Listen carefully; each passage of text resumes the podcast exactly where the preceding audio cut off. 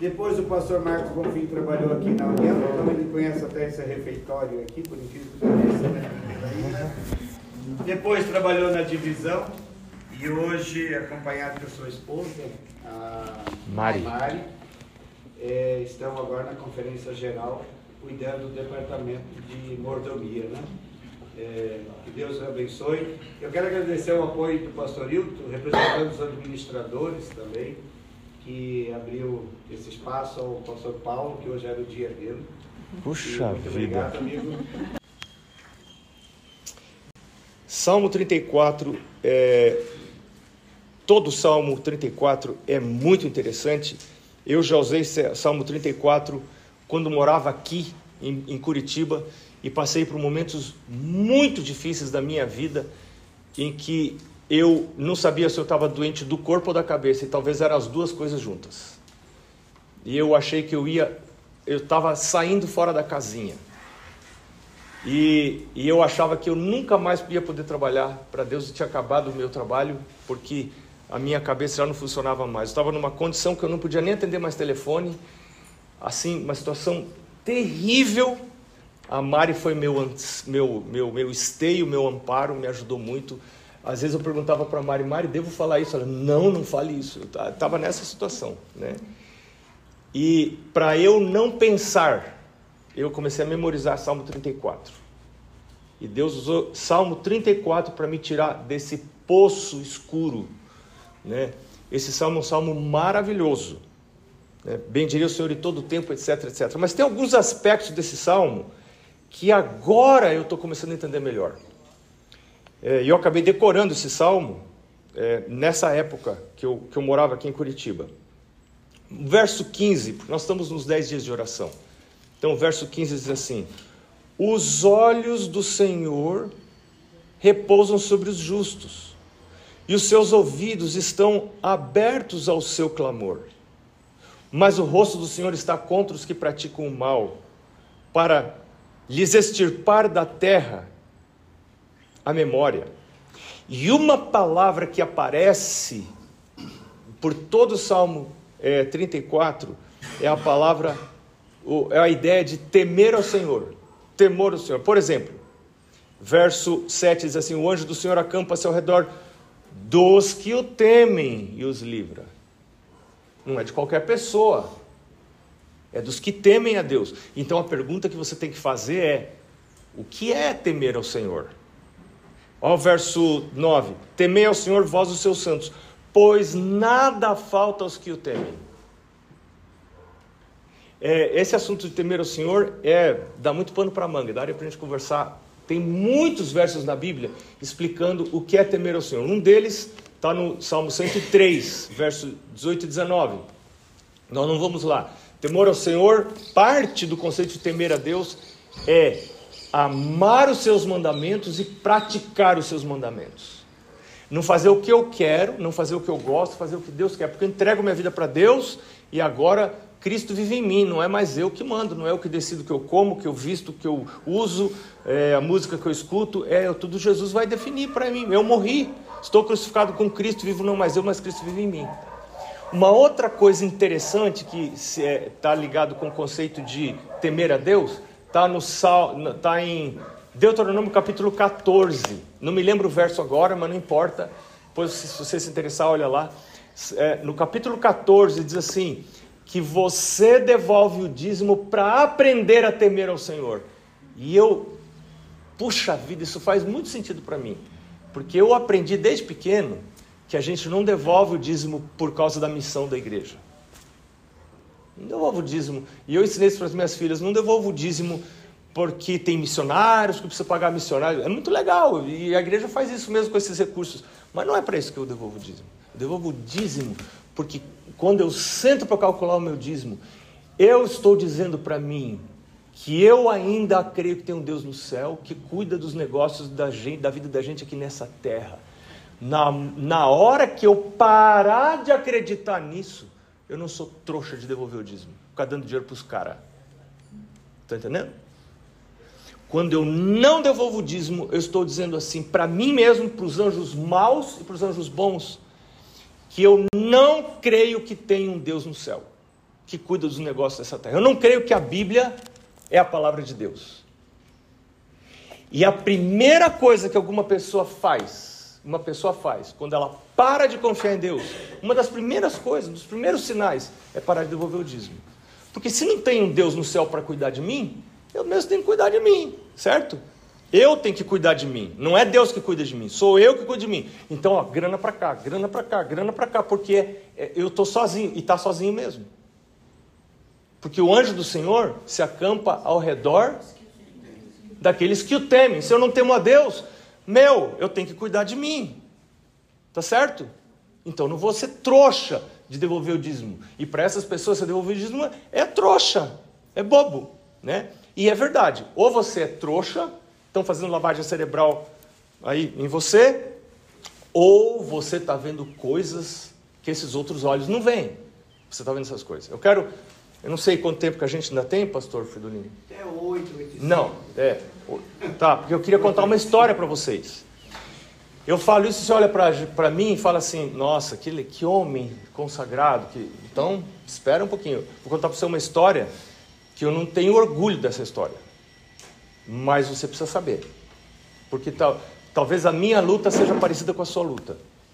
A, a gente começou a experimentar esse negócio, a Mari e eu juntos, né? Desde que a gente namorava, antes da gente casar, nós conversamos, entre os assuntos que a gente conversou, estava essa questão de dízimo, impacto e tal, e nós fizemos um acordo de, na nossa vida de casados, é, devolver dízimo, impacto e tal. E foi uma coisa que nos levou a situações muito difíceis. E algumas dessas histórias eu estou contando na, na Igreja Central agora, durante. e alguns de vocês ouviram.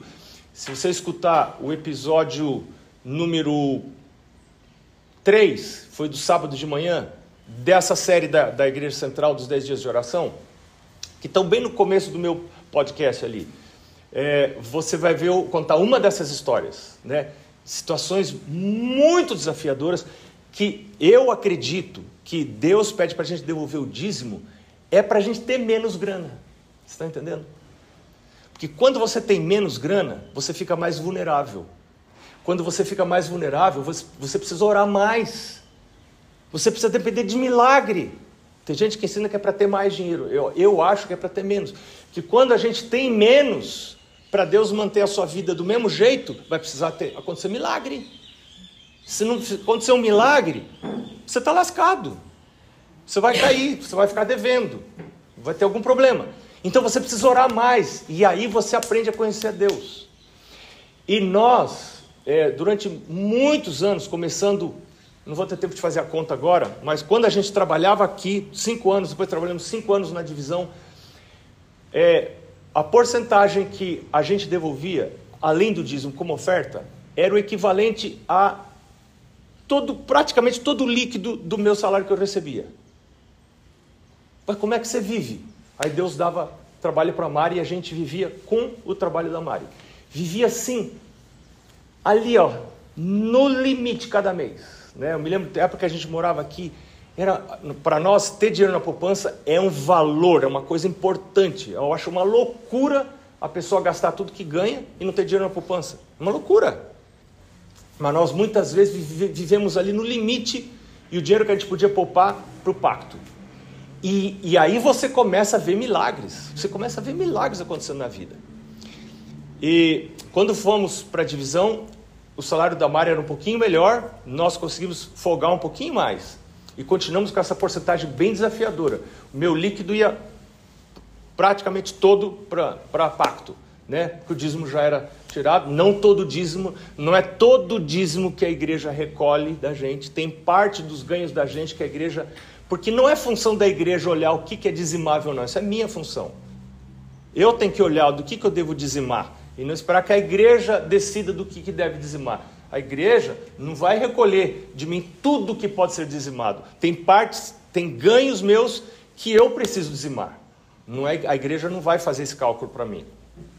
Bom, quando nós recebemos o chamado para ir para a Associação Geral, um amigo meu que já morou lá falou assim: Cara, você se cuida, porque a vida financeira lá não é brincadeira. E eu pensei, caramba, eu vou para lá agora. Você já pensou, você é, líder de mordomia cristã, aí o cara vai ficar devendo. Pensou, o cara devendo. E com dívidas e te ensinando mordomia cristã para os outros. E eu fiquei com muito medo. É uma longa história. Os desafios foram muito grandes. Nós vendemos todas as coisas que a gente tinha. Fomos, chegamos lá com duas malas cada um, uma mão na frente e outra atrás. Tudo que vendemos, o dinheirinho deu isso aqui. A gente não tinha dinheiro, chegamos lá sem dinheiro. E aí, como miséria pouca é bobagem, é, as duas filhas resolveram casar nesse mesmo ano. E aí a gente tinha que ajudar. E o pouquinho que a gente tinha, nós repartimos um pouco com uma, um pouco com a outra. E chegamos lá literalmente sem nada para começar uma vida, comprando garfo, colher, palito, é, roupa, o que você imaginar, prato, tudo tinha que comprar de novo carro, casa. Como que você vai fazer uma coisa dessa se você não tem um centavo? Você não tem dinheiro. É? Aí eu pensei assim: Deus, o senhor vai entender. Eu vou diminuir o pacto. Eu vou diminuir para um terço do que eu dava lá no Brasil. Continuei dando pacto, mas a porcentagem era um terço. Assim, meio sem jeito, porque estou vindo aqui para ensinar a mordomia cristã, e em vez de aumentar o pacto, eu estou diminuindo o pacto. Eu fiquei assim, meio, meio sem jeito, mas ninguém sabe, e eu segui a vida.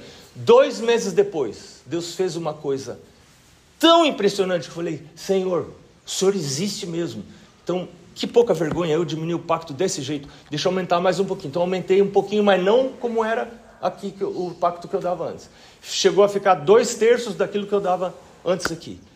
E nós ficamos assim uns dois ou três anos com esse pacto de dois terços do que a gente dava aqui. Mas aquilo começou a me incomodar, me incomodar, me incomodar, me incomodar, de uma tal maneira, e foi me incomodando, foi me incomodando.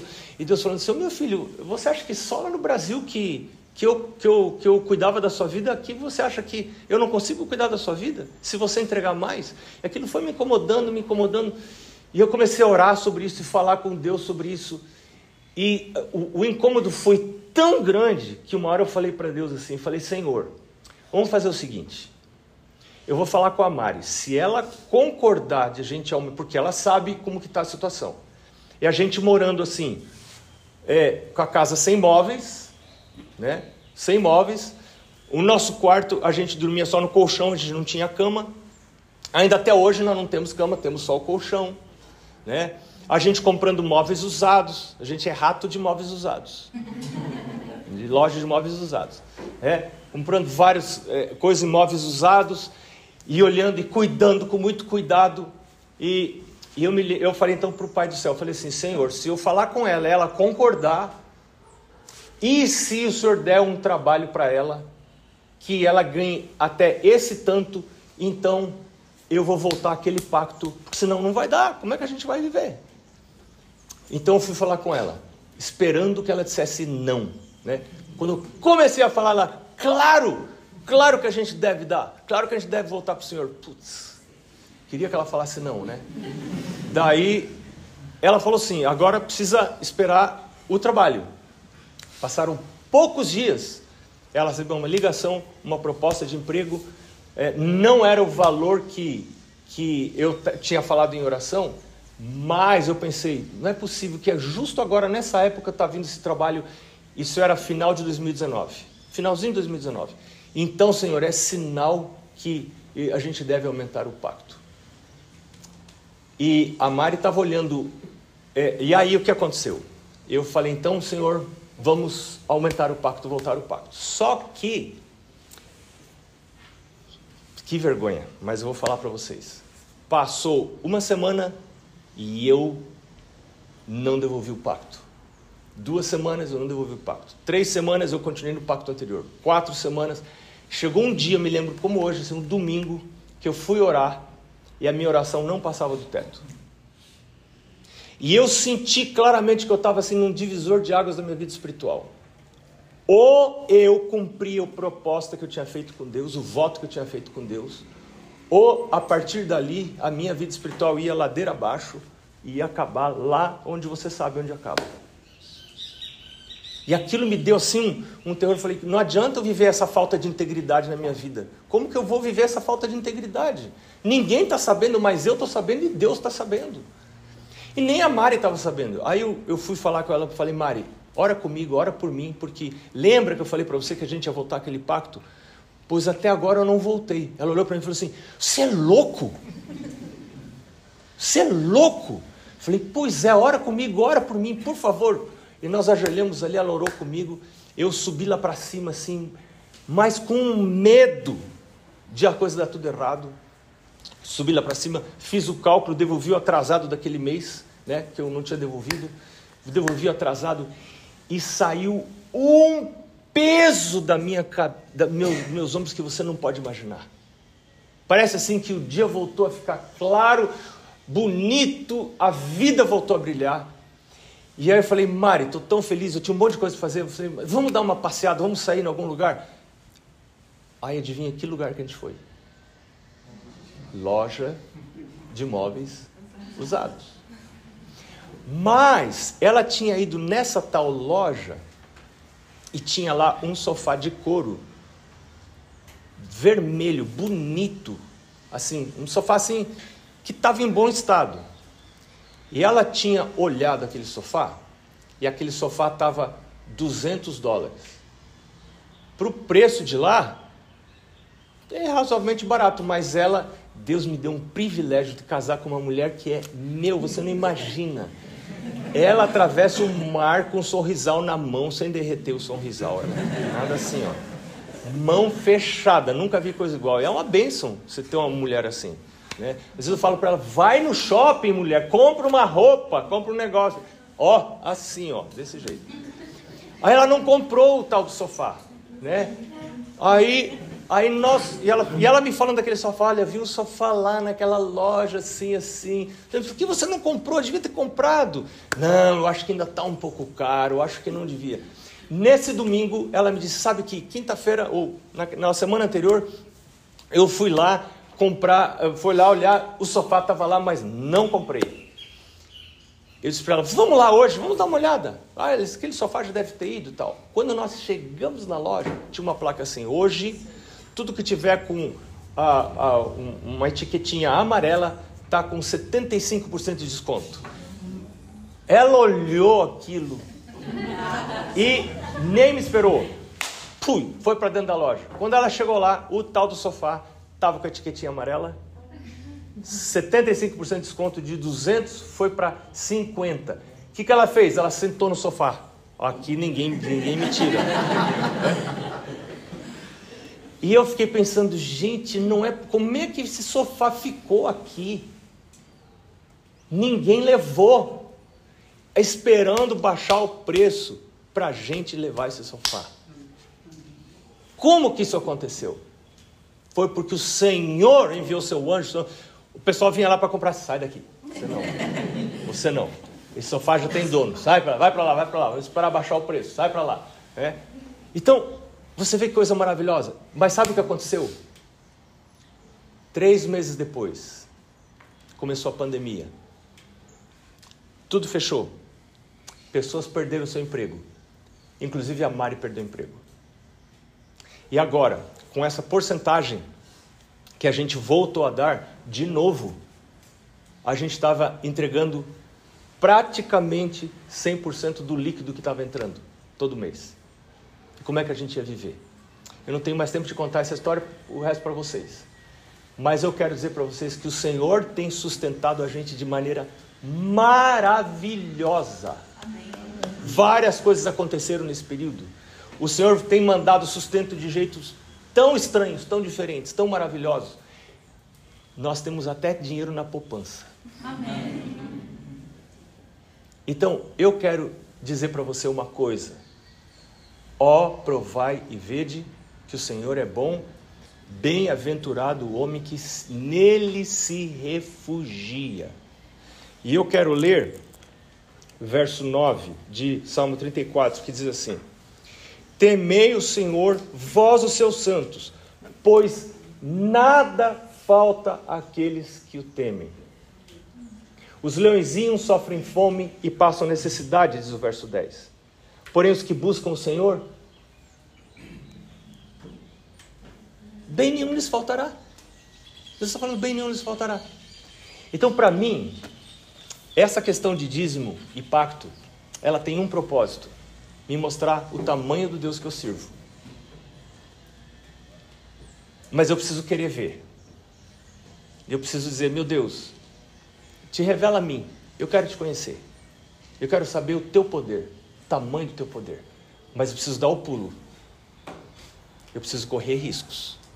Se eu não quero correr riscos, eu não vou ver o tamanho do meu Deus. Mas Deus está convidando você. Prove e vê e veja que o Senhor é bom. Fazei prova de mim, diz o Senhor. Vai, olha, faz prova, faz um teste. Vê se eu não vou abrir a janela do céu e derramar sobre você bênção. É para isso que serve o dízimo e o pacto. Para mim não é para sustentar a igreja. Sustentar a igreja é um detalhe, é o que as pessoas fazem com, com esses recursos. Mas o que tem a ver comigo é eu aprender a temer ao Senhor e conhecer o tamanho que tem o meu Deus. E pode ser que Deus esteja chamando alguém aqui hoje. Que assim, Deus está falando para você assim: Ei, está na hora de você dar uma riscadinha, hein? Você acha que eu vou deixar você na mão? Você acha que eu vou deixar você dormindo na rua? Andando com um carro com pneu velho, que o carro fica com um pneu com bolota no pneu, né? Não. Eu vou cuidar de você. Não vai faltar nada, falta aqueles que temem. Não é maravilhoso isso? Não está prometendo que vai ficar rico, mas nada falta aqueles que o temem. Vamos orar? Senhor Deus, a tua graça nos satisfaz. O teu perdão é abundante. Sempre que confessamos, o Senhor perdoa e purifica. E nós nos aproximamos do Senhor com o desejo de aprender a temer ao Senhor, de aprender a confiar no Senhor, de aprender a arriscar com o Senhor. Porque correr riscos com o Senhor é a maior segurança que pode existir.